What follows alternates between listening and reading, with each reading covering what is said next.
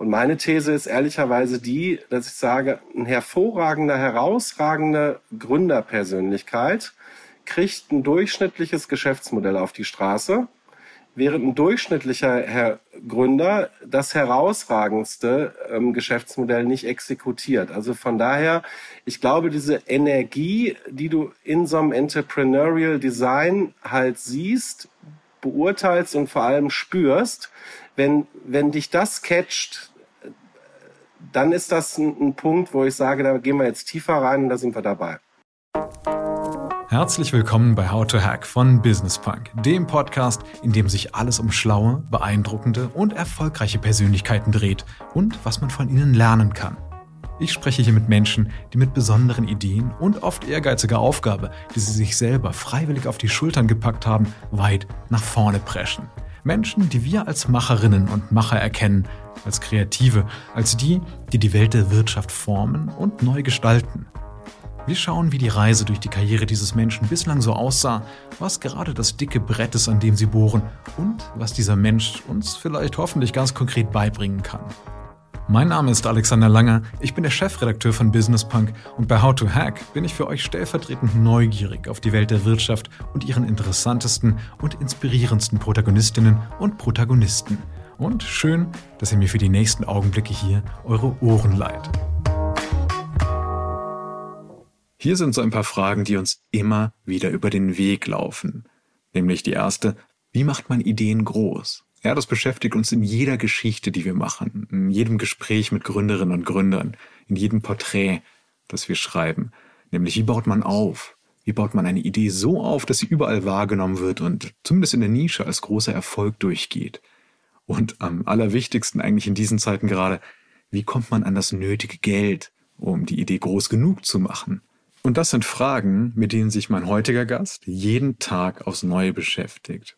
Mein Gast ist Carsten Puschmann, der Geschäftsführer und Gründer von Scale Now in Essen und Berlin, der sich auf die Fahne geschrieben hat, mit dem Prinzip Venture Building die Wirtschaft von morgen enorm anzuschieben. Und was es mit Venture Building genau auf sich hat, wie es funktioniert und wie Carsten Puschmann es umsetzt und wie er damit für Wachstum sorgen will, wird er uns gleich selber erklären. Vorweg sei aber als Mini-Intro Folgendes gesagt. Der Mann hat nicht nur unendlich viel gegründet, als Seriengründer und unendlich erfolgreich auch gegründet, er hat in den 90er Jahren äh, die größte Schülerzeitung Deutschlands aufgebaut. Mit über 300.000 Menschen, die er damit erreicht hat. Und das sind Zahlen, nach denen sich jedes Medienunternehmen heute noch wahnsinnig die Finger lecken würde. Also das heißt, wenn es jemanden gibt, der von Natur aus und seit der Jugend schon in den Parametern Wachstum, Growth und Hockeystick und all die anderen Begriffe, die wir ein bisschen abgelegt haben in den letzten Jahren. Wenn darüber jemand reden kann, dann Carsten Puschmann von Scale Now. Herzlich willkommen bei How to Hack von Business Punk, Carsten Puschmann. Ja, Alexander, ich war ganz überrascht und erfreut, dass ich heute bei dir zu Gast sein darf. Wow, toll, cool, freue mich sehr auf das Gespräch und ja, legen wir los. Absolut. Und so überrascht solltest du gar nicht sein, denn du bist einer der Menschen, die Geld haben und bereit sind, es auszugeben, worüber, worauf wir gleich zu sprechen kommen. Erstmal ganz wichtig allerdings ist, was war denn deiner Meinung nach in den letzten Monaten eine Geschäftsidee, die du gesehen hast und wo du gesagt hast, wow, da hätte ich selber gern Geld drauf geworfen. Äh, kleiner Spoiler, muss nicht unbedingt mal eine Idee mit KI sein, wie gerade alle sind. Ähm, wo wir letztes Jahr eingestiegen sind, ähm, ein Vertical Farming Startup, V-Greens, produzieren ähm, Erdbeeren, anders als Infarm, die sich ja auf Kräuter und Salate spezialisiert haben. Ähm, bietet ähm, V-Greens halt eine Softwarelösung, ähm, wo du halt 365 Tage im Jahr klimatisch und saisonal völlig unabhängig Früchte produzieren kannst. Okay, in der, in der Nische stark sein, war auch immer im, in den Medien eine Zeit lang das große Allheilmittel. Das heißt, du hast dich auf eine einzige Pflanze oder Beerensorte gestützt, gerade bei der Idee. Das ist interessant. Ja, wir haben ähm, ähm, die Jungs gesehen, getroffen und waren total begeistert äh, von den Gründern. Also wir gucken ja in der ersten äh, Dimension immer auf den Typus Gründerin oder Gründer.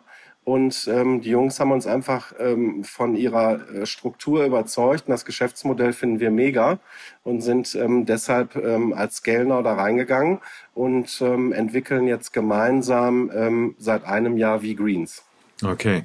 Und das ist bei weitem nicht das Einzige. Wir werden jetzt mal gleich ein bisschen hören, was es eigentlich auch mit diesem ganzen Begriff und den habe ich noch gar nicht so oft gehört, mit dem ganzen Begriff Venture Building eigentlich auf sich hat. Und dafür bist du, wenn man sich ein bisschen umschaut, wenn man bei LinkedIn sich mal umschaut und so weiter, bist du einer der größten und präsentesten Verfechter dieses Modells eigentlich.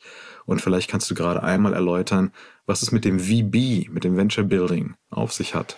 Ja, ich glaube halt, dass wir jetzt wieder in eine Periode ähm, äh, reinkommen, wo ähm, digitale Geschäftsmodelle halt den Wandel noch massiver mit verändern und gestalten werden, als das vielleicht die letzten zehn Jahre der Fall war. Und ähm, ich habe selber super früh angefangen, ähm, mein erstes Startup irgendwie zu gründen mit 16 und ähm, hatte immer so das Thema, dass ich so den Mentor oder das Netzwerk oder einfach so ein bisschen Sparring ähm, brauchte und habe immer die Leute damals nicht gefunden, ähm, die ich gesucht habe. Und ähm, wir haben jetzt eine Company gebaut, letztes Jahr gemeinsam mit äh, Oliver Weimann und Christian Sachsenhammer zusammen, die eben ähm, Advisory und Investment äh, kombiniert. Das heißt, wir suchen, suchen uns starke Gründerinnen ähm, und äh, Gründer ähm, mega Geschäftsmodelle und kombinieren dann unser Investment nicht nur, nur in Form äh, von Cash, sondern kombinieren das eben mit Human Capital. Wir haben ein exzellentes Team aufgebaut, die so in den Disziplinen HR, Tech, Finance, Marketing, also all das, was du in der frühen Phase brauchst, ähm, ähm, in dem Bereich unterstützen wir, also gehen operational in die Teams auch rein und glauben halt, dass wir damit die Quote auch des Scheiterns ein Stück weit verändern können. Also in der frühen Phase geht viel kaputt. Warum? Weil es halt in den und den und den Bereichen immer mal wieder ein Expertise oder Netzwerk fehlt. Und wenn wir Gründerinnen und Gründer sehen, die bereit sind, ähm, über ihr Skillset halt einfach nachzudenken und sagen, da bin ich richtig stark und an den und den Stellen brauche ich noch Unterstützung und Support, ähm, dann können wir da komplementär einfach ganz gut ergänzen. Das heißt, ihr setzt euch mit den Gründerinnen und Gründern gemeinsam hin, ihr erarbeitet die Skills, ihr schaut euch tief in die Augen und sagt, ja, das könnt ihr, das könnt ihr nicht so gut. Und dann hast du die richtigen Leute am Start. Sind das dann alles bei ScaleNow festangestellte Leute, die du quasi entsendest in die Unternehmen? Oder sind das Leute, die du ranholst, projektbasierst, wo du sagst, ich brauche jemanden aus meinem Netzwerk für ein interessantes Startup wo die und die Skills gefordert sind, um so ein bisschen Mentoring, um Wissenstransfer herzustellen. Wie läuft's? Ehrlicherweise kann ich beides mit Ja beantworten. Also wir haben jetzt ein Team ähm, von fest Mitarbeitenden äh, zusammengestellt. Wir sind jetzt eine Truppe von 15, 17 Leuten, die wirklich Exzellenz haben in ihren ähm, Segmenten. Also der eine äh, war, hat einen super Überblick über Technologie. Ähm, ich habe 20 Jahre Digitalagentur auch gemacht. Das heißt, ich weiß, wie schwierig das ist, ähm, sich für oder gegen einen Technologiestack beispielsweise zu entscheiden. Und da sitzen halt Leute, die genau den Überblick ähm, haben und wissen, welche Technologie eben zu welchem Geschäftsmodell äh, passt und was auch hinten raus dann skalieren kann, um so teure Refactoring-Phasen beispielsweise einfach ähm, zu umgehen. Oder HR äh, ähm, haben wir zwei Kolleginnen, ähm, die schon 15 Jahre Startup irgendwie im Rucksack haben, die das ganze Thema kennen, Mitarbeiterbeteiligung, Onboarding, Recruiting-Prozesse, also welcher Mitarbeiter passt zu welchem Team, ähm, Marketing super wichtig, also Medienpräsenz, Social Media, also an den Stellen unterstützen wir mit eigenen Leuten und auf der anderen Seite über die Jahre habe ich so ein Old Boys Network zusammengestellt, also sehr seniorige, erfahrene Menschen, ähm, die ähm, auf C-Level für unterschiedliche Bereiche gearbeitet haben oder für unterschiedliche Unternehmen, ähm, die uns ähm, als Scalenow jetzt als Berater zur Seite stehen und die wir natürlich auch in unsere Teams mit reingeben können. Und das führt am Ende des Tages dazu, dass wir einfach schneller und besser werden ähm, und die Startups im Prinzip in der Phase ähm, schneller auf ein Level auch heben können, dass sie alleine laufen können. Ähm, äh, insofern, als dass wir mit unseren Leuten reingehen, aber mit, den, mit dem Ziel, dass die Leute auch irgendwann wieder raus können. Ähm, ab der Phase, wo das Startup dann die Ressourcen halt selber ähm, äh, im Team aufbauen konnte. Ja, was das mit sich zieht quasi, so eine Art Professionalisierung der jungen Digitalwirtschaft und sowas. Lass uns darüber gleich nochmal reden. Aber viel interessanter war gerade für mich eigentlich, dass du gesagt hast, du hast mit 16 dein erstes Unternehmen gegründet und du hast dir eine Art Mentoring eigentlich damals gewünscht oder weiß nicht, ob du es gewünscht hättest, aber du hast vielleicht jetzt nach, in der Nachbetrachtung gesehen, okay, es wäre nicht verkehrt gewesen. Was war das für ein Unternehmen, bitteschön? Ähm, also mich hat dieses Entrepreneurial Design also irgendwie relativ früh gecatcht. Ich glaube, als Grundschüler ähm, wurde meine Mutter irgendwann angerufen und ähm, so nach dem Motto, ihr Junge verkauft Getränke vor der örtlichen Bank. Und ähm, ich habe da angefangen, Getränke zu verkaufen und habe dann so ab der sechsten, siebten Klasse Schülerzeitung gemacht. Ähm, habe die geschrieben, habe Anzeigen verkauft. Ähm, das funktionierte ähm, dann erst an einer Schule und irgendwann skalieren würde man heute sagen. Habe ich gedacht, naja, ich muss die Zeitung ja schreiben. Also kann ich sie vielleicht an den, in den drei Nachbardörfern auch mit, einem, mit einer Regionalseite zu dann der anderen Schule auch herausgeben. Und daraus entwickelt hat sich dann ähm, zu Beginn der 90er Jahre Deutschlands größte Schülerzeitung, die wir irgendwann an allen Schulen in Nordrhein-Westfalen und Berlin verteilt haben. Und ähm, an der Stelle hätte ich mir dann auch Mentoring gewünscht, weil ähm, wir dann irgendwo so an diesem Tipping Point war, werbende Industrie hat halt Interesse an flächendeckender Werbung in allen 16 Ländern. Das konnten wir ehrlicherweise selber nicht finanzieren, sind dann so ein bisschen in die Beratung abgedriftet. Damals gab es keinen Social Media, kein Internet. Also waren so ein bisschen Bindeglied äh, zwischen Schulen und werbender Industrie. Aber da muss, muss doch irgendein Verlag auf den Trichter gekommen sein, zu sagen, schau mal, da ist ein junger Mensch mit Entrepreneurial Spirit ohne Ende, der hat es geschafft, was, ich glaube 300.000 Leserinnen und Leser äh, ranzuholen. Ist das richtig, die Zahl? Irgend sowas war es, oder? Ja, Genau, wir haben 300.000 Zeitungen kostenlos verteilt. Ähm, du hattest aber damals das Werbeverbot in Schulen. Das heißt, du kamst als Corporate nicht in die Schule rein.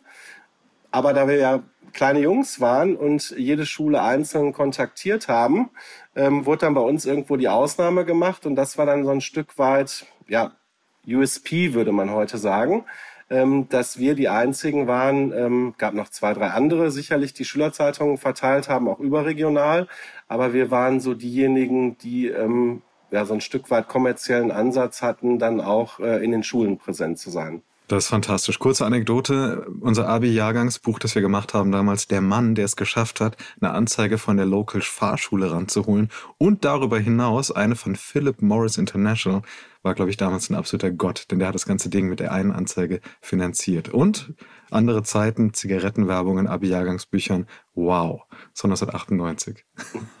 ja, funktioniert heute wahrscheinlich dann nicht mehr. ja, Carsten, du hast gerade gesagt, danach ging es weiter mit Beratung aus diesem, wie alt warst du da? Und was waren die großen, ich sag mal, Learnings, die du aus deinem ersten Unternehmen, das du wirklich hochskaliert hast, äh, die du mitgenommen hast, um dir dann quasi professionell anderen Menschen anzudienen? Was waren da für Insights wichtig? Also das Learning für mich war eigentlich das, was mich bis heute triggert und ein Stück weit die ersten Gründungen auch ähm, für mich so immer den Wunsch ähm, mitgebracht haben, Richtung Venture Building zu denken. Erkläre ich gleich nochmal in Ruhe. Was mich seither fasziniert, ist, wie aus dem Nichts, also aus einer Idee, wirklich ein Unternehmen entstehen und wachsen kann. Das ist eine nicht planbare Dynamik. Und das ist ehrlicherweise das, was mich triggert. Ich habe eine Zeit lang Asiengeschäfte gemacht. Wir haben ähm, Produkte aus Asien importiert in, in Europa im Lifestyle-Segment, waren dann in Teilbereichen Marktführer einfach so, wo man so sagt, man hat eine Schnapsidee und aus der Schnapsidee wird dann ein Unternehmen, das skaliert, wird immer größer. Und das ist das, was mich halt total fasziniert an allen Geschäftsmodellen, wo wir momentan ähm, drin sind, in unseren Fokusthemen, die Gründerinnen und Gründer zu identifizieren, ähm, das zu mappen auf Marktsituationen, einfach zu sehen, wie aus Ideen Unternehmen werden. Das ist das, was mich total fasziniert. Und ähm, auch der Grund, warum ich mir mit Scalenow jetzt ähm, den großen Traum erfüllt habe, weil ich total divers arbeiten kann. Das heißt, ich beschäftige mich morgens mit Vertical Farming, mittags mit Cybersecurity, am Nachmittag ähm, mit ähm, künstlicher Intelligenz oder PropTech-Themen. Also das ist so das, was mich total ähm, äh, motiviert, ähm, einfach junge Gründerinnen und Gründer jetzt bei ihren Ideen zu begleiten und einfach ähm, zu gucken, dass die Ideen groß werden. Werden nicht alle funktionieren. Wir sind in der frühen Phase unterwegs, aber wir wollen einfach die Erfolgsquote durch dieses Thema Kombination Advisory und Investment einfach deutlich verbessern. Ja, der Mann, der nach dem Urknall reinkommt bei der Idee quasi, ja, der Großmacher. Das ist interessant. Du hast gerade zwei Sachen gesagt, die gleich an diese, an diesen wirklich altbekannten und erfolgreichen Silicon Valley Ethos eigentlich so ein bisschen ranreichen. Das eine ist das ähm, die die Magie des Anfangens, das Null auf eins Prinzip, das Peter Thiel beschrieben hat, und dann auch noch mal ein bisschen so dieses Sandhill Road Ding, wo du sagst, es wird nicht alles durchkommen, aber, und das, da will ich dich gerade mal fragen, ob das stimmt, dass du quasi dieses eine Pferd brauchst, das halt alles mit sich zieht, ja, dieses Ding, dass du in der Frühphase reingehst und eine der, lass es 25 Ideen sein, äh, wird alles durch querfinanzieren, dadurch, dass es sehr erfolgreich wird. Ist das ein ähnlicher Gedanke, den du hast? Oder du hast gesagt, gerade gesagt, die Scheiterquote oder die Quote des Scheiterns soll verringert werden. Das heißt, du willst eigentlich sehr viel mehr Unternehmen und Ideen die Möglichkeit geben, erfolgreich ins Ziel zu kommen. Wir merken das ja. Wir verbessern jetzt mit unserer Unterstützung und du musst einfach die Situation bei den Startups sehen. Wenn du anfängst oder als ich auch angefangen habe, hast du eine Idee, die du treiben möchtest, ähm, aber du hast gar nicht das Kapital, jetzt auch gute ähm, Mitarbeitende für dein Thema zu gewinnen. Das hat zwei Gründe. Ähm, der eine Grund ist, du kannst es dir nicht leisten. Und der andere Grund ist eben, dass die guten Leute sagen, ach, frühphasiges Startup, nee, lass uns in einem Jahr oder in zwei Jahren nochmal reden. Und genau in der Phase brauchst du aber eben ähm, die Leute mit dem Skillset, die dich halt deutlich nach vorne bringen. Das kannst du nicht alles alleine schaffen. Und da sehe ich eben diese Lücke, ähm, zu sagen, wir unterstützen da auch wirklich mit guten Leuten, die alle x Jahre Berufserfahrung haben, die Startups gebaut haben, die in Corporates gesessen haben, die die Netzwerke eben auch mitbringen und nicht nur mein eigenes Netzwerk oder das Netzwerk jetzt von Oliver und Christian, sondern auch von dem gesamten Team, von unserem Beirat und das sozusagen alles bündeln fokussieren und damit im Prinzip ähm, die Geschwindigkeit der Startups auch deutlich zu erhöhen. Das ist äh, nochmal interessant, weil du sagst, dass du brauchst das notwendige Talent, um zu skalieren eigentlich. Du musst, du kannst nur nicht als Gründerin, als Gründer dich erstmal äh, quasi komplett verschulden, um die nötigen Leute ranzuholen. Darum eine komplett technische, langweilige Frage ist. Aber wer bezahlt denn die Leute, die du einsetzt in den Startups? Werden die, teilt man sich die Kosten oder wie, geht man da erstmal in Vorleistung und holt sich das später zurück? Also, wir ähm, ähm, investieren in die Teams, in die Startups und schauen, dass wir unser Advisory Service kostendeckend ähm, mit den Startups dann verrechnen können. Also am Ende zahlen wir es dann vielleicht selber erstmal. Ähm, aber dadurch ähm, steigt halt äh, Effizienz, Geschwindigkeit und Valuation der Teams natürlich auch äh, rasant.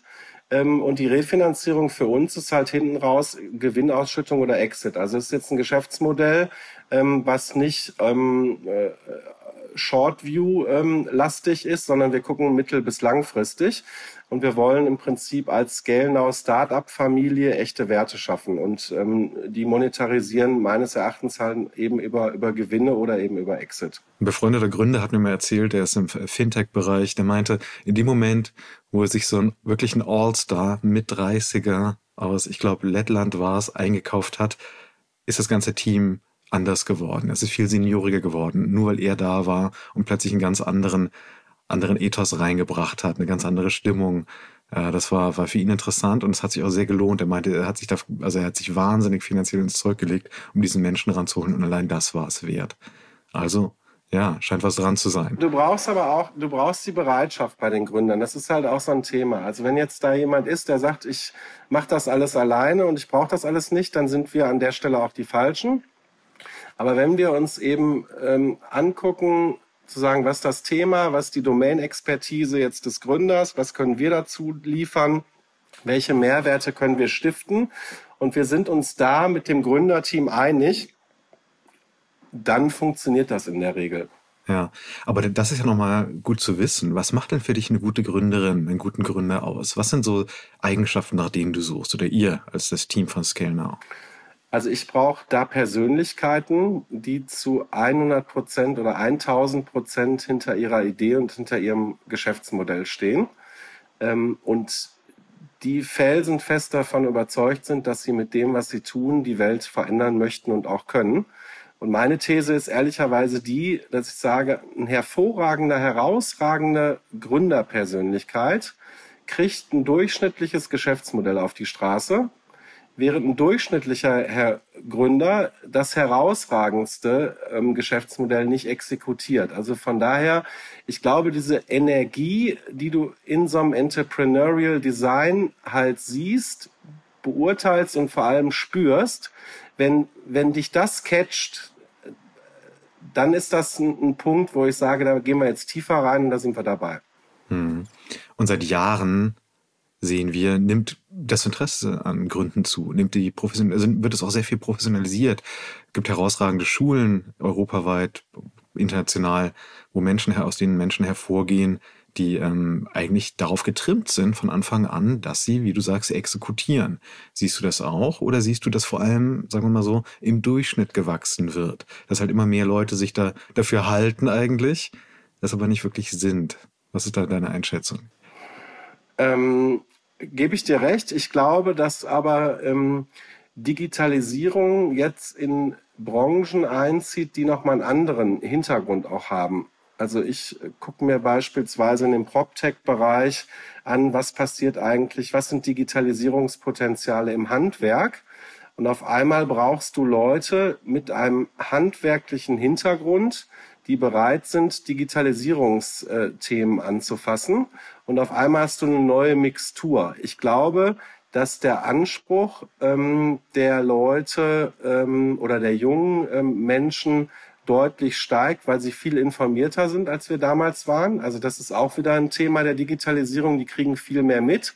Jetzt nicht mehr über klassische Medien, ähm, sondern einfach über Apps und Tools, die ihnen zur Verfügung stehen. Social Media spielt da sicherlich eine Rolle. Und von daher glaube ich, dass wir diese ganzen Trends, also Willenskraft, äh, Disruptionspotenziale, Digitalisierungsthemen, also wenn du dir die Immobilienwirtschaft anguckst, da wird 25 Jahre relativ wenig gemacht. Dieser ganze PropTech-Cluster wächst jetzt. Wir haben das Thema Klimaneutralität 2045 auf dem Tisch. Das heißt, da muss der Booster jetzt rein, auch in diesem Wendepunkt, den wir gerade haben. Es ging in der Immobilien-Valuation ja nur bergauf. Jetzt sind die Zinsen hoch. Wir müssen trotzdem ähm, ähm, entsprechende politische Ziele erreichen. Also ich glaube, da passiert in den nächsten Jahren eine, eine ganze, ganze Menge. KI, Quantencomputer, was wir uns angucken. Ähm, also du wirst durch die Kombination von Quantencomputern und KI Riesenbooster in allen Bereichen äh, haben. Ähm, wir schauen uns anwendungsbasierte KI an und das wieder sozusagen gemappt auf den deutschen Mittelstand und daraus abgeleitet, welche Startups können da welche Potenziale heben. Also ich glaube, die nächsten zehn Jahre werden, werden mega. Ja, und Du hast gerade gesagt, die Kombination von KI und Quantencomputern, Himmel, wie bleibt man da auch als jemand, der das Geld zur Verfügung hat, wie bleibt man da up to date, sage ich mal? Oder wie, wie erlaubt man sich da ein Urteil? Welche Skills hast du dir drauf geschafft in den letzten Monaten und Jahren, dass du sagst, hey, diese neue Welt, die durchdringe ich komplett und ich lasse mir da nichts erzählen? Das ist ja auch wieder ein Scale-Now-Thema, dass wir gesagt haben, in den Fokus-Clustern, wo wir unterwegs sind, müssen wir Domain-Expertise aufbauen. Das heißt, wir haben jetzt hier zwei, drei Leute, die auch Research machen und die sich angucken, insbesondere auch im KI-Bereich, wie entwickelt sich der Markt. Wobei sozusagen in der, in der klassischen KI, glaube ich, haben wir in Deutschland den Zug ein Stück weit mal wieder verpasst. Und wir schauen uns jetzt wirklich ähm, das Thema anwendungsbasierte KI an ähm, in dem Potenzialset, was ist halt für Deutschland, für den deutschen Mittelstand relevant, ähm, weil die These gilt, ähm, KI ersetzt keine Jobs, sondern die Unternehmen oder die Persönlichkeiten, die KI nicht anwenden, die verpassen den Zug. Und ich glaube, dass der Markt ähm, sich auch massiv entwickeln wird, also anwendungsbasierte KI jetzt momentan 167 Milliarden, Wachstumsraten, Prognosen ähm, 20, 25 Prozent. Wenn wir den gesamten KI-Markt sehen, das ja, äh, es geht ja in die in die Billionen mittlerweile eine Prognose bis 2030. Also von daher ähm, sind wir da ähm, in solchen Feldern halt unterwegs. Okay. Jahrelang gab es diesen Satz, äh, vor zehn Jahren kam der auf, wenn dein Geschäftsmodell nicht interessant ist für Amazon, dass sie dich übernehmen, dann vergiss es, dann bist du raus. Und mittlerweile ist es das ein bisschen mit KI eigentlich, auf KI gemünzt. Wenn du es nicht mit KI unterstützen kannst oder groß machen kannst, dann ist es eigentlich nichts mehr für die Zukunft.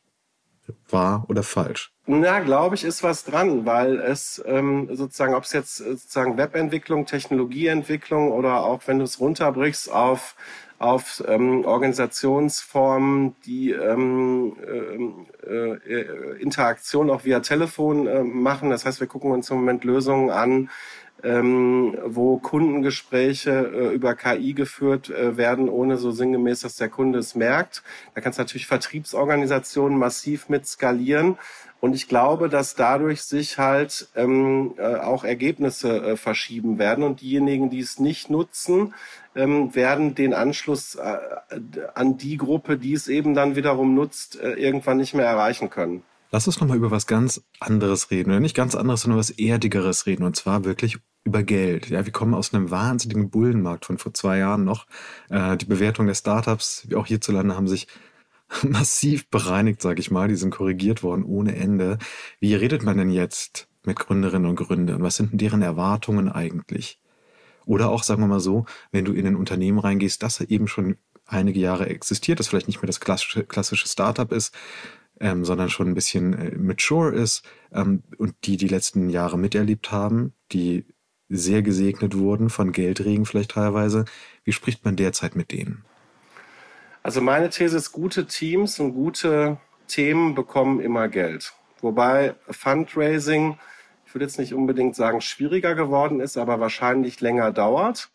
Ähm, ich glaube, wir haben im Ökosystem in Deutschland sind wir so weit, dass Later-Stage-Finanzierungen halt gut funktionieren ähm, und Finanzierung in der frühen Phase, also Seed, Pre-Seed, noch nicht wirklich strukturiert sind. Das ist ein Thema, woran wir aktuell arbeiten.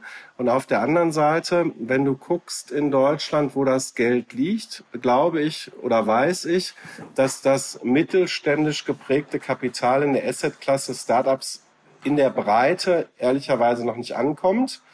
Ähm, Einzelinvestments sind schwierig. Also die meisten, die da was tun, haben ähm, in Fonds eben investiert. Und was wir jetzt oder wofür wir werben, ist, dass wir halt gemeinsam mit ähm, anderen in frühphasige Startups investieren. Und der Zuspruch auf Investorenseite ist da ehrlicherweise ganz gut, weil durch die Kombination wiederum von Advisory und Investment das auch dem externen Investor Sicherheit gibt. Ähm, und so würde ich das momentan einschätzen. Ich glaube, dass der VC-Markt sich noch mal massiv durchschüttelt, weil ähm, die Startups laufen oder die VC-finanzierten Startups laufen out of cash. Das heißt, sie haben Nachfinanzierungspotenzial äh, oder Bedarf. Ähm, in dem Moment, wo nachfinanziert wird, muss auch wertberichtigt werden. Und ähm, was wir jetzt sehen, dass auch aus Later ähm, Stage Phasen jetzt die ersten Startups bei uns anklopfen, ähm, weil ähm, das mit den Fonds halt schwierig ist. Mein Gefühl, dass nicht alle eben äh, weiter finanziert werden können. Das heißt, du kommst ähm, in, dem, in, der, in dem Bereich auch in so ein bisschen in, in Distressed M&A rein. Das heißt, wir sehen Startups, die von einer Bewertung von 50 kommen, die jetzt bei 20 stehen und Nachfinanzierungsbedarf haben, was für uns natürlich in dieser Kombination wieder Advisory und Investment mit Co-Investoren ähm, in so einem Distress-Szenario auch ähm, äh, äh, ähm, Interesse erzeugen ähm, wird und kann. Ähm, weil das ist ja das, was Investoren wollen, äh, in ähm, ähm, Situationen günstig einkaufen. Also das wirst du nächstes Jahr im Immobilienbereich genauso sehen glaube, dass die ähm, Immobilien, die ähm, für Investoren spannend werden, nochmal massiv mit den Preisen runter müssen, aufgrund der Markt- und äh, Zinssituation einfach. Und das wirst du bei den Startups auch sehen. Und dann, glaube ich, ähm, kannst du dich mit so einem Thema Advisory plus Investment, glaube ich, ganz gut äh, aufstellen und zu sagen, hey, lieber äh, Co-Investor, wir investieren, mach du doch auch bitte mit und dann sozusagen drehen wir das Geschäftsmodell gemeinsam. Mhm. Und für die nächsten Jahre, das war gerade interessant zu hören, was erwartest du so ein bisschen, was die Entwicklung angeht? Also was vor allem die Startup-Szene angeht, wird die weiter, jetzt ganz, ganz platt gesagt, ganz breit gesagt, wird die weiter wachsen, werden sich die Bewertungen wieder erholen oder sogar in die, in, wirklich nochmal in die Spitze steigen? Oder sind noch so ein paar leane Jahre angesagt, wo du sagst, durchhalten, vielleicht einen anderen Markt sich anschauen? Was passiert da? Also das ist ja Kaffeesatzleserei. Lese ich jeden Tag andere Prognosen. Meine, mein Gefühl dazu ist, dass wir wahrscheinlich in Summe weniger Gründungen sehen, ähm, aber qualitativ hochwertige Gründungen einfach sehen.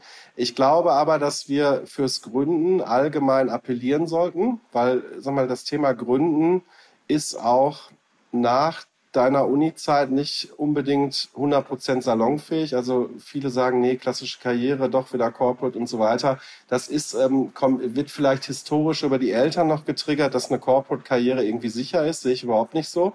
Das heißt, man sollte schon mehr ähm, für, das, für das Thema Entrepreneurship und Gründung äh, appellieren.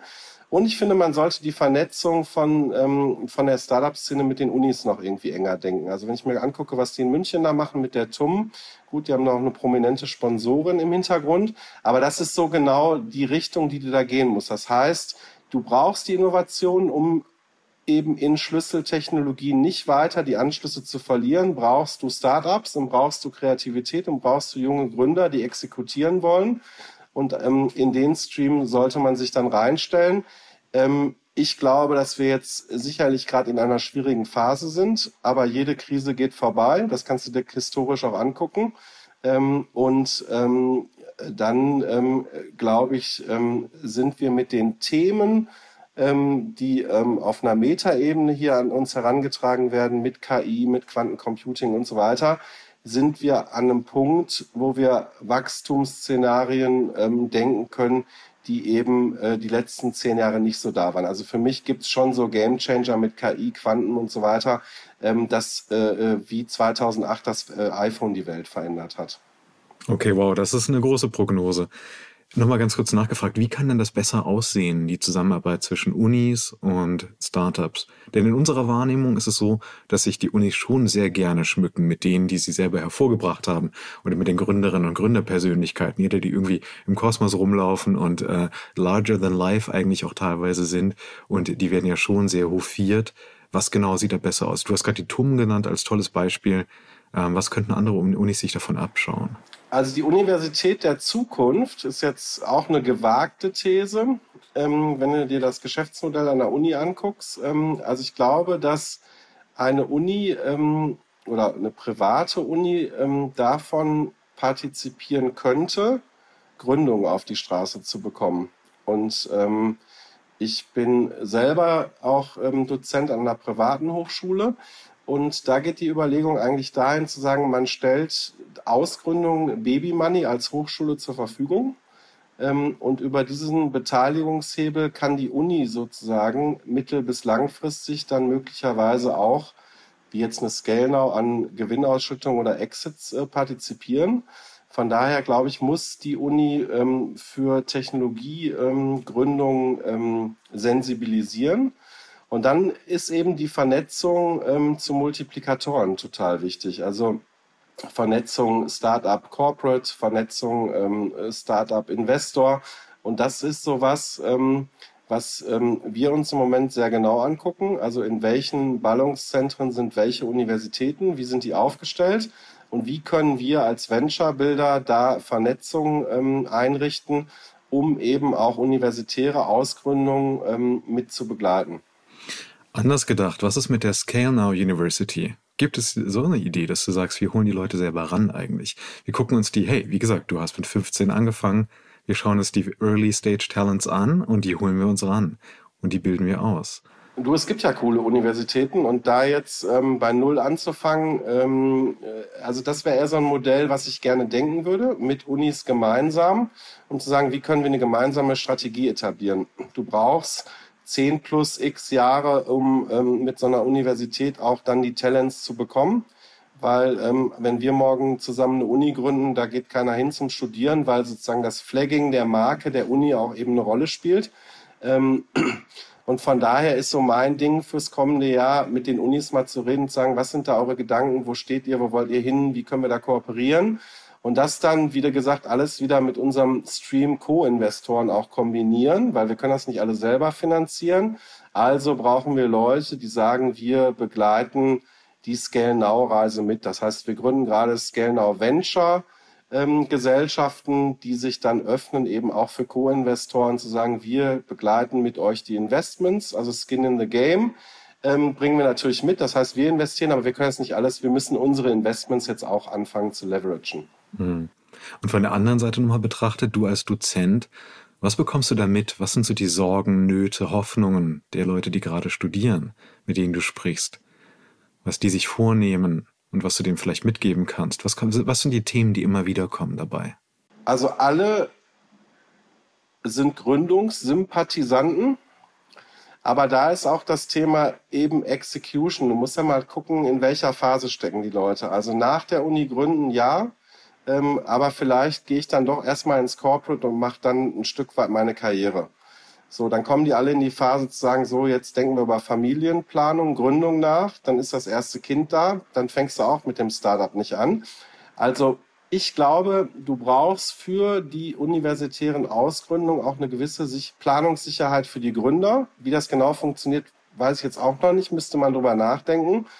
Aber ich, was ich so raushöre, also Gründen findet jeder cool, ist sympathisch, ist toll. Ähm, aber auf der anderen Seite eben auch das Risiko. Was ist, wenn das nicht funktioniert? Wenn ich mein Geschäftsmodell anpassen muss? Wenn es nicht klappt? Wenn ich die Unternehmung wieder schließen muss? Wo stehe ich dann? Habe ich dann vielleicht meine Vita ein Stück weit äh, befleckt? Also das sind so Diskussionen, die du dann führst. Und an der Stelle müssen wir, glaube ich, ähm, noch mehr sensibilisieren, auch ähm, medial sensibilisieren, weil ähm, Scheitern ähm, in Deutschland meines Erachtens immer noch nicht so salonfähig ist wie in Amerika.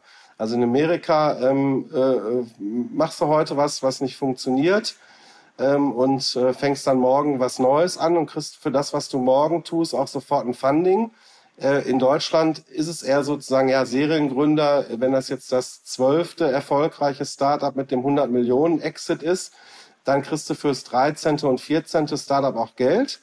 Ähm, aber wenn du ein nicht erfolgreiches Unternehmen gerade beendet hast, dann ähm, ist dann bei den Investoren, dass er sozusagen, ja, Momentchen mal, aber das hat ja beim letzten Mal auch nicht funktioniert, warum soll es denn jetzt klappen? Und das ist ehrlicherweise Quatsch.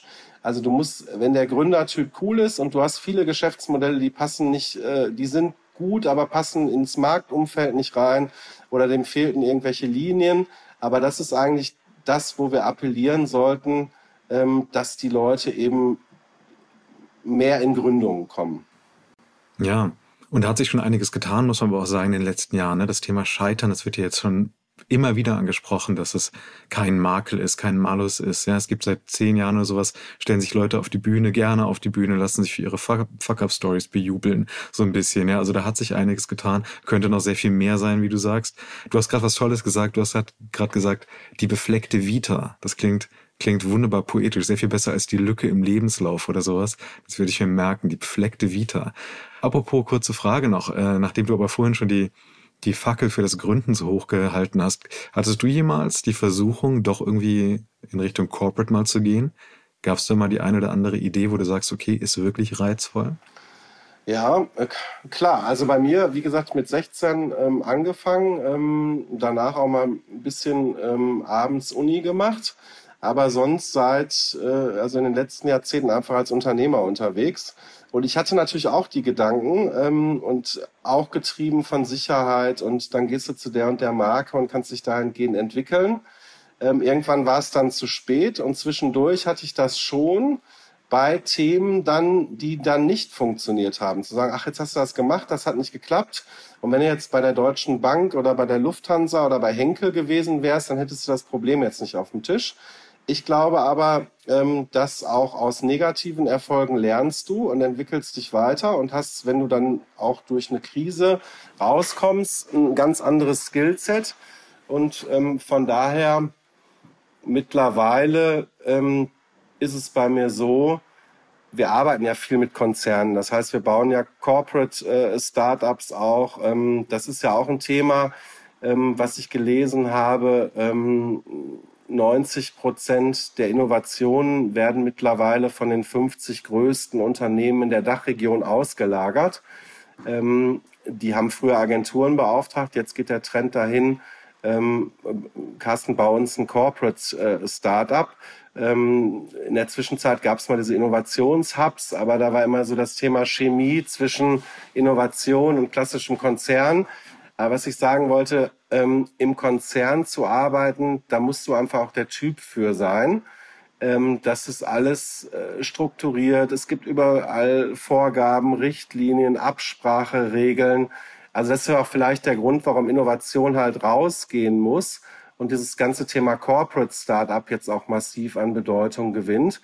Also für mich wäre der Konzern ehrlicherweise nichts mehr, ähm, weil mir das einfach zu schwierig ist. Also ich habe so eine Hands-on-DNA und wenn wir zwei jetzt uns äh, hier überlegen, das und das Thema wollen wir jetzt treiben, dann treiben wir das ähm, und wollen nicht äh, dazu noch irgendwie erstmal 30 Richtlinien lesen. Also von daher ähm, ist das Thema Konzernkarriere äh, für mich jetzt auch retrospektiv nicht so, dass ich sagen würde, das hätte ich jetzt gerne mal irgendwie gemacht, weil ähm, mit unserer Digitalagentur arbeiten wir nur für Corporates ähm, und wissen aus der ähm, Zeit einfach, wie schwierig das teilweise mit Entscheidungen ist. Aber der Auftrag Carsten Bauerns, ein Corporate Startup, ist ja eigentlich ein Traum. Ist ja eigentlich grüne Wiese. Ja. Oder was wird da, was, was für Leitplanken gibt es da, wo du sagst, okay, die sind wirklich sehr ernst zu nehmen? Ich nehme an, es hat natürlich was sehr viel mit Budget zu tun, gar keine Frage. Aber wie viel Freiheit wird dir dabei gewährt? Auch gerade was das ganze Thema, das du gerade schon angesprochen hast, Kultur, Geschwindigkeit, ähm, Entscheidungsfreiheit. Wie viel wird dir da gewährleistet? Das ist Verhandlungssache, ehrlicherweise. Also das ist auch von Konzern zu Konzern unterschiedlich. Ähm, und das ist ähm, abhängig von dem Impulsgeber. In der Regel der Vorstand.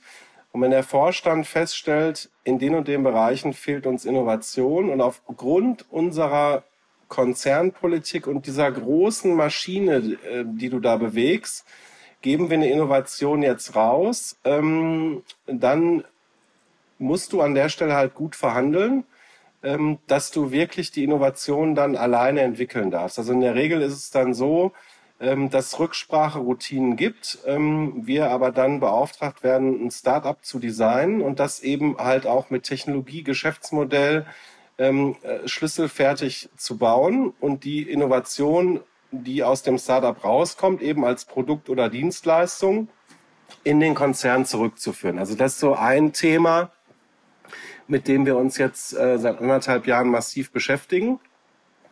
Und ich glaube, dass das aus Sicht der Konzerne auch spannend ist, weil früher haben die ähm, Spezialagenturen beauftragt, dann war das ähm, im Balance Sheet irgendwie sonstiger betrieblicher Aufwand. Und jetzt bist du halt ähm, mit dem Thema als Beteiligung geführt. Und wenn du eine Innovation produzierst in einem Startup und das Startup auch außerhalb des Konzerns mit der Dienstleistung oder dem Produkt skalieren kann, ähm, dann steigt ja auch die Valuation des Startups. Das heißt, die Investition in die Innovation ist idealerweise so konzipiert, dass die größer wird, was wiederum für den Konzern in der jetzigen markt- und geopolitischen Lage natürlich total spannend ist. Und wenn du sagst, du übergibst das Schlüssel fertig am Ende, Seid ihr dann gar nicht mehr drin? Oder ist es so, dass noch gewisse Personen, gewisse Brückenköpfe, sag ich mal, benötigt werden, die ihr zur Verfügung stellt? Oder gebt ihr es komplett ab zurück? Wir sind am Cap Table und wollen am Cap Table auch, auch bleiben. Ähm, das ist immer, wobei die Konzerne es so verhandeln, dass sie immer das Recht haben, uns rauszuschmeißen. Was einfach daran liegt, ähm, dass wenn Themen funktionieren, wollen die das beherrschen. Ähm, und das Portemonnaie von einem DAX-Konzern ähm, ist natürlich groß bis unendlich in den Dimensionen, in denen wir unterwegs sind. Aber unser Ziel ist schon, dass wir eben mit Consulting und Advisory drinbleiben, punktuell unser Team auch in diese Themen ähm, noch ähm, reingucken lassen ähm, und dann ähm, in den sozusagen außerkonzernigen äh, Skalierungsphasen dann auch wiederum noch eine Rolle zu spielen. Also es ist so die grobe Richtung. Also es ist Verhandlungssache. Okay. Eine Sache noch, eine letzte. Und da brauche ich jetzt zwei Sachen, die miteinander verheiratet werden, nämlich die Zukunft und die Vergangenheit. So, wie würdest du heute eine Schülerzeitung, und ich weiß, es wird keine Zeitung mehr, aber wie würdest du den Schülermedium, Schülerinnenmedium aufbauen im Jahr 2023, 2024? So, dass es die maximale Reach hat und aber auch interessant ist für das, was damals nicht so relevant war für dich, aber für Anzeigenkunden? Tja, das ist eine schwierige Frage, weil ich die jetzt wahrscheinlich Frage ich als jemand vom Medium. Ja, jetzt weil ich die wahrscheinlich anders beantworten muss, äh, ähm, muss, als du dir das erhofft hast. Also ich würde das heute nicht mehr machen, weil heute sozusagen das Medium Information bei Schülern besetzt ist über Smartphone und alle Apps und Tools, die darauf laufen. Ähm, regionale ähm, Kommunikation auch über so Social Media stattfindet und wir ähm, in den 90ern einfach eine ganz andere Situation hatten. Ähm, ich ärgere mich da eher, ähm, dass wir halt nicht in die 16 Länder gegangen sind dass wir dann im, im, im Start von, von Social Media dann mit einer starken Medienmarke im Schulumfeld ähm, in der Richtung nichts, nichts gebaut haben. Aber ich glaube, dass ähm, ähm, bei heutigen Schülern das, das Medium Print ähm, einfach komplett in den Hintergrund geraten ist. Also ich glaube, du brauchst halt digitale Netzwerke und Plattformen. Ähm, da sind wir mit ähm, den ähm, Apps, die es da einfach gibt, ähm, sehr, sehr gut besetzt. Die zu verdrängen, ähm, wird ziemlich viel Geld kosten, was dir auch keinen Investor geben würde. Von daher würde ich sagen, an der Stelle Kommunikation, Interaktion mit Schülern und Jugendlichen, ähm, da ein Medium oder eine App reinzusetzen, da würde ich wahrscheinlich heute eher Nein sagen. Und ähm, ja, in den 90ern waren wir damit fast alleine. Vielen Dank, Carsten Puschmann von Scale Now. Schön, dass du heute da warst und mit uns ein bisschen über Geld und über Wachstum und über den Ethos des Gründens gesprochen hast. Merci. Ja, hat mich sehr gefreut, Alex. Bis bald. Vielen Dank. Ich gehe aus dieser Episode von How to Hack wieder raus wie aus allen anderen Episoden von How to Hack, nämlich mit diesem wirren Gefühl von, hey, warum macht man Sachen nicht einfach? Ja, Carsten hatte gerade gesagt, gute Gründerinnen, gute Gründer und vor allem gute Ideen werden immer Funding bekommen, selbst in Zeiten, in denen das Geld nicht ganz so locker sitzt bei den Profis. Wenn etwas gut ist, dann ist es halt gut. Und vielleicht ist das schon die erste Lektion, dass man sagen sollte, hey, breite Brust, raus. Ich bin eine gute Gründerin, ich bin ein guter Gründer. Das Selbstbewusstsein ist das, was mich beflügelt. Mag esoterisch klingen, mag auch völlig falsch sein, aber die Frage steht im Raum, gerade nach so einem Gespräch wie mit Carsten Puschmann eben. Aber hier ist die Sache, die ich die ganze Zeit eigentlich schon erzählen wollte. Denn jeden Morgen komme ich beim Laufen an einem Laternenmast vorbei, an dem ein wirklich nicht schöner Zettel hängt, nicht schön designt, muss man sagen. Da hat jemand wirklich nicht die Photoshop-Skills drauf, die vielleicht angemessen wären, aber es trotzdem im Blick fangen, denn da steht relativ groß, Business-Idee zu verkaufen. Und das zieht tatsächlich die Blicke auf sich. Ich sehe immer Leute, die das abfotografieren und wahrscheinlich, keine Ahnung, ironisch in ihre Stories packen, weil sie es lustig finden. Aber warum nicht einfach mal dahinschreiben an diesen Menschen, der sich dahinter verbirgt und seine komische Web.de-Adresse? Denn wer weiß, vielleicht ist das dann doch der nächste Mensch, den man an einen wie Carsten Puschmann vermittelt und die dann gemeinsam die Idee richtig groß machen. Ja, auch mir fallen ungefähr 400 Vorbehalte ein, gar keine Frage. Aber hey, Ideen liegen auf der Straße. Denn wenn wir eins gelernt haben aus der Vergangenheit, dann doch, dass es nicht die offensichtlichsten Ideen sind, die am Ende zum großen Erfolg führen und vielleicht auch nicht die, die den gewohnten Weg gehen. Darum, der Zettel am Mast muss nicht verkehrt sein. Ich freue mich sehr auf euch nächste Woche. Bleibt uns gewogen, hört uns weiter zu. Bis bald bei How to Hack. Euer Alex.